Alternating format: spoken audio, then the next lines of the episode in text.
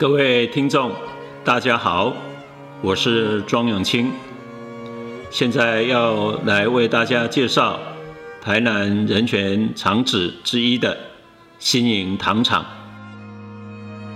在日治时代，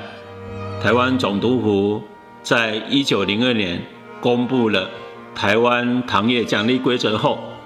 台湾南部士绅王雪农、刘神月、翁黄南、黄锦兴。叶瑞熙、郭生儒等，在一九零四年二月筹组了盐水港制糖会社，并在一九零五年四月于盐水港厅岸内完工设立了制糖工厂，开始营业。但没多久，岸内制糖工厂常常因为机器故障，导致盐水港制糖会社经营不善。以日本人欢景泰治为中心的资本家，乃在一九零七年三月创立了盐水港制糖株式会社，继承盐水港制糖会社，并在东京证券市场公开上市。日本人持股比例因之高达百分之八十一，盐水港制糖株式会社的资本遂变成了以日本人为主。盐水港制糖株式会社，在一九零八年十二月，又在新营新设第二制糖工厂，完工之后，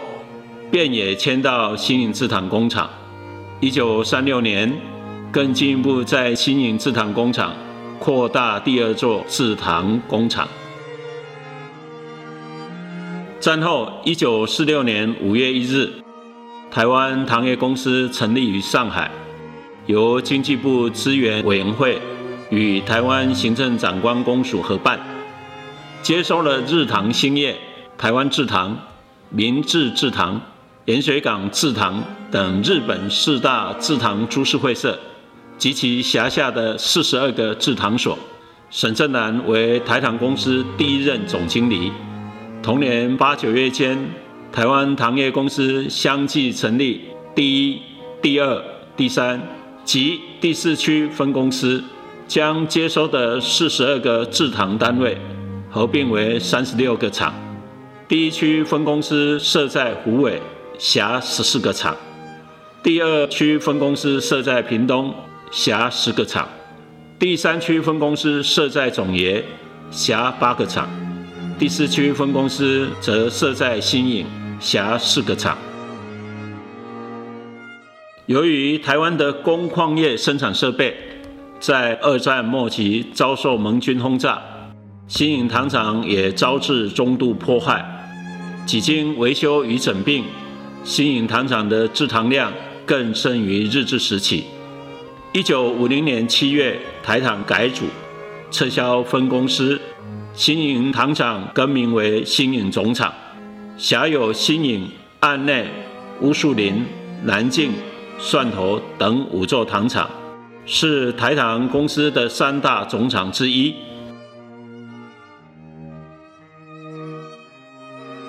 二零零一年，新营糖厂的制糖工厂停止压榨作业。二零零五年结束糖厂业务。有鉴于新营糖厂相关建筑的重要性，台湾市政府在二零一五年一月。将新营糖厂宿舍群公告为历史建筑。二零一八年十二月，进一步将新营糖厂内的糖厂塑胶工厂办公室公告为直辖市市定古迹。原新营糖厂员工餐厅也在二零一八年十二月公告为历史建筑。台湾糖业公司在一九五零年代初期。也曾遭到白色恐怖的影响，尤其以1950年5月案发的台糖沈正南等自毁案最引人注目。不少位居台湾糖业公司高层的外省籍人士，以总经理沈正南为首，被罗织入狱，其中包括当时担任在麻豆的台糖第三分公司铁道处长庄永基，他是福建籍的。今日台南市内的麻豆糖厂、玉井糖厂、新颖糖厂也都曾有员工在一九五零年代初期成为白色恐怖政治受难者。员工或在工厂，或在家里被捕。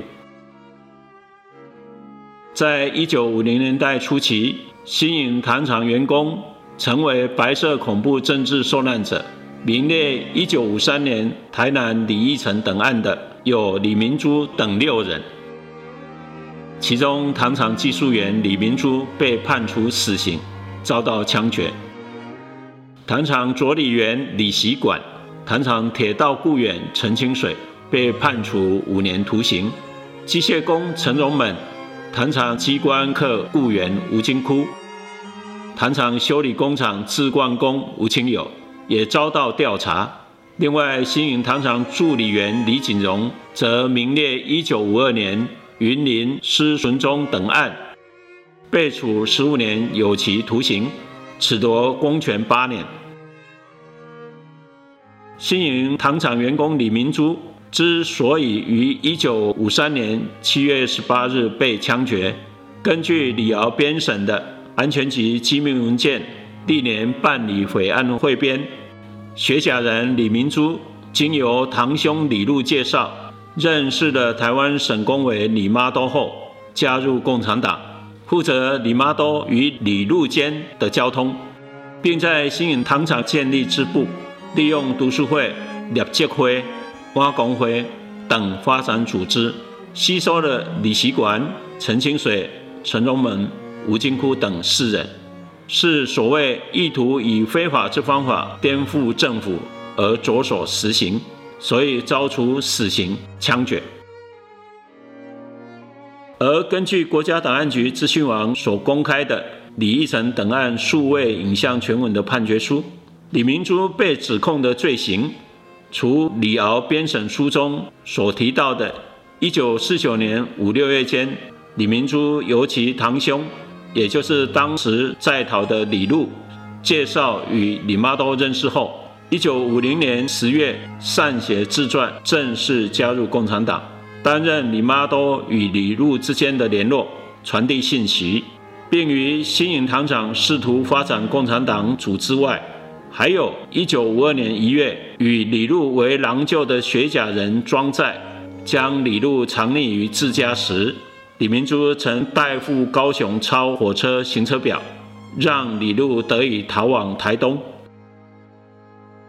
但李明珠利用在新营糖厂读书会、廖杰会、挖工会等发展共产党组织的说法，国家档案局资讯网公开的李义成等案数位影像全文的判决书里，只提到读书会，并未提到新营糖厂员工自主的互助性组织廖杰会、挖工会。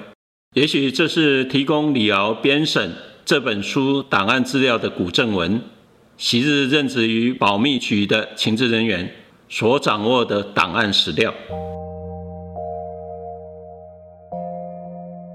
挖工会是新营糖厂员工一九四九年间自主的互助性组织之一。由于当时糖厂员工有感婚丧宴会甚多，每回租借宴席器皿工具的费用昂贵，加上菜色也不佳，为节省开支。于是发起购买共用碗皿等器具，提供会员半价租金租用，也外租给办理宴席的人。这个约有二十人所组成的挖工会，发起者与规则领写者，就是新营糖厂铁道处技术员李明珠。他因被控意图以非法之方法颠覆政府，被判处死刑，在一九五三年时执行枪决。当时三十岁。另外，依据判决书，李明珠筹组读书会，试图吸收李习馆加入被拒，但李习馆还是因为李明珠还将反动书刊《观察》以及日文马克思主义书籍交给他与陈清水阅读，被判了五年有期徒刑。陈清水则因阅读李明珠交付的反动书刊《观察》以及日文马克思主义的书籍，并听受李明珠宣传匪军行将攻台等言论，也被判处有期徒刑五年。另外，陈荣门、吴金窟、吴清友也因本省光复未久，在机关服务语言不通，颇感困难，而在一九四六年、一九四七年间，曾短暂请李明珠教习国语，也被牵连，遭到调查，幸最终无罪获释。名列一九五二年云林施存忠等案的新营糖厂助理员李锦荣，根据判决书，则是被认为参加钟兴宽所领导的省工委支部读书会活动，被编入廖生元担任书记的盐水小组。廖生元并将他介绍给新营糖厂职员及前匪刘某领导，并阅读毛泽东所写的新民主主义。所以被判处十五年有期徒刑，褫夺公权八年。这是一九五年代初期发生在新营糖厂有关于白色恐怖的故事。以上，谢谢大家收听。